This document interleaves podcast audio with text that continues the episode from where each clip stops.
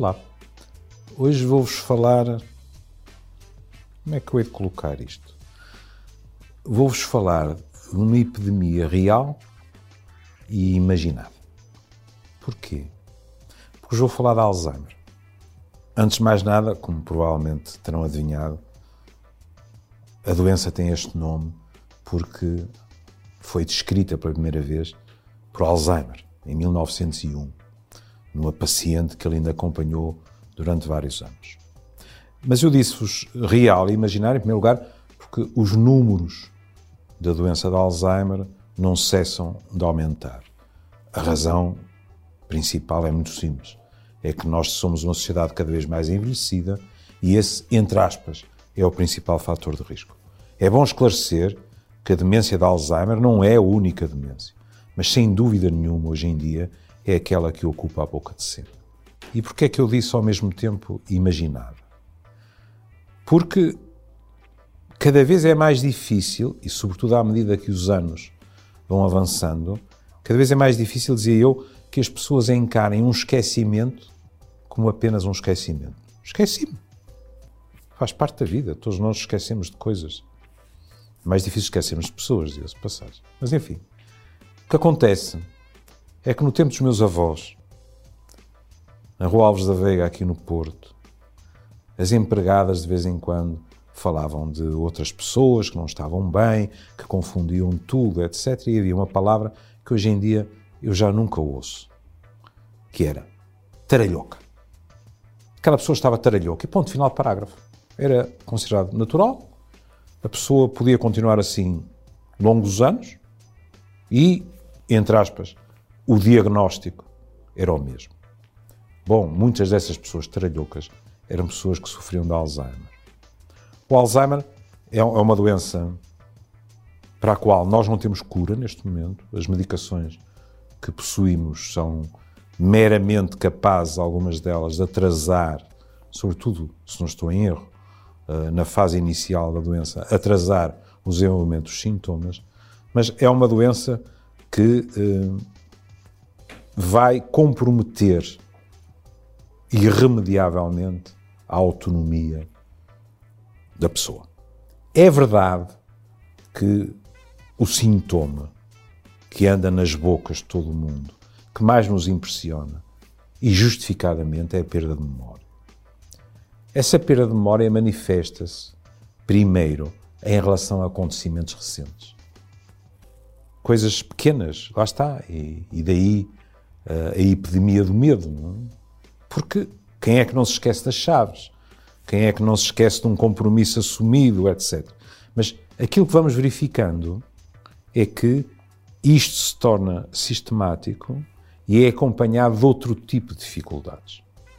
Isto é, um processo, às vezes lento, pode não ser, mas às vezes lento e progressivo. Há algo que uh, eu lembro-me de ver em minha mãe e ficar profundamente assustado, que é uh, uma progressiva desorientação. No tempo e no espaço, a pessoa perde-se. E perde-se em, em lugares que lhe são conhecidos. O que, obviamente, é muito estranho. Depois são as pequenas tarefas do cotidiano que começam a tornar-se difíceis de desempenhar. O, hoje em dia ninguém tem cheques, pronto. É mesmo frase de septuagenário. Mas o lidar com as contas, a questão eh, em casa das torneiras, eh, o gás, etc. E a pouco e pouco é como se a pessoa se fosse recolhendo. Como não? É mesmo assim. Num mundo muito próprio e cada vez a sua autonomia, o desempenhar dessas tarefas que eram cotidianas e quase reflexas, diria eu, é mais difícil e o contacto com os outros é mais difícil também. Bom, há uh, aspectos das nossas vidas que dizem, as certezas não são muitas, que dizem que podem ser importantes. Bom, o costume, não é?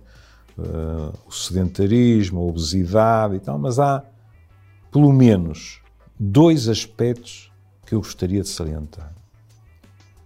Um, a literacia.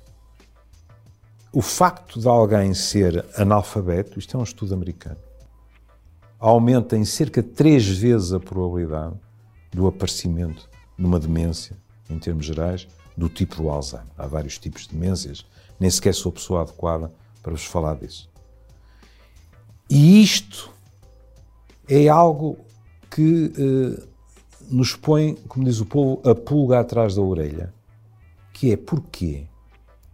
Porque pessoas que, no fundo, têm uma dificuldade ao nível do conhecimento e que também as limita em termos culturais, eh, estarão mais predispostas. Isto acaba por encaixar com outra das questões, que é o isolamento da pessoa. E arriscar-me a dizer também o stress. Nunca ninguém me convencerá que o facto. Meus pais eh, tinham uma diferença entre si de 14 anos. E, portanto, minha mãe, eh, no fim da vida de meu pai, vivia perfeitamente obcecada com a saúde dele e, e, e praticamente eh, o mundo dela era ele e mais nada. E nunca ninguém me convencerá que isso não foi importante, no, ao menos no apressar do seu Alzheimer. Porque havia. Era como se estivesse dentro de uma cápsula e o seu relacionamento com toda a gente, exceto comigo, que sou filho único, desapareceu. À medida que uma doença destas se desenvolve, como compreendem, é até difícil para nós ter uma ideia clara de quem está a sofrer mais. Porque quem está à volta, e muitos de vocês sabem, por experiência própria, tem um sofrimento enorme, porque alguém que nós conhecemos está a desaparecer diante dos nossos olhos. É um naufrágio daquela pessoa. Fisicamente é a mesma? É. Mas não é o físico que verdadeiramente nos define.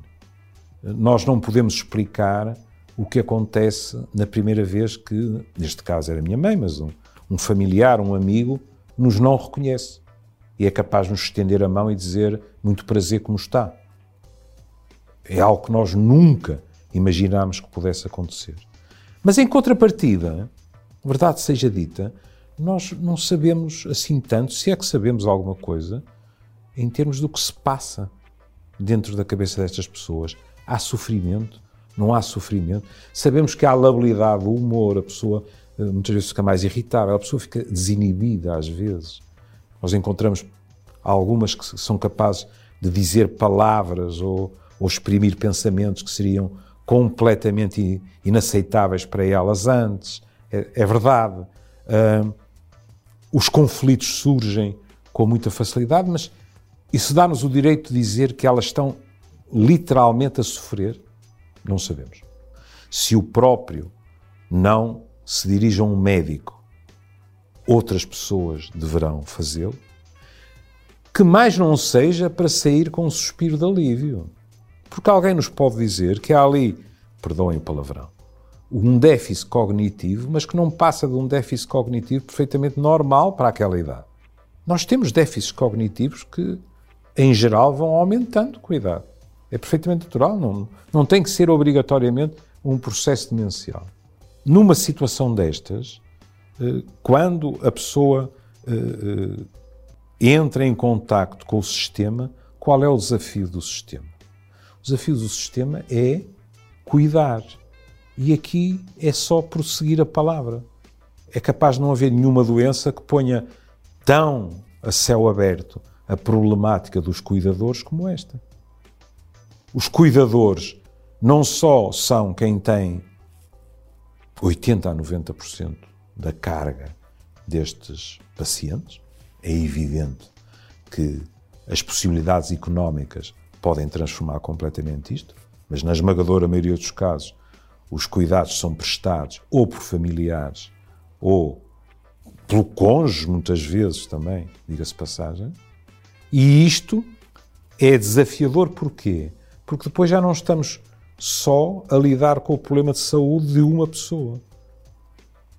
Os cuidadores, ou o cuidador ou a cuidadora de alguém que sofre de uma doença destas, é obviamente alguém que precisa de um apoio extraordinário tanto a nível físico, prosaico, como a nível psicológico. Bom, para não me alongar muito, eu trouxe e, e trago mesmo escrito, porque não quero perder uma única palavra da citação de Eduardo Galeano, que reza assim: A memória guardará o que valer a pena. A memória sabe de mim mais do que eu, e ela não perde o que merece ser salvo. Eduardo Galeano, como lhes disse, apliquemos isto ao Alzheimer.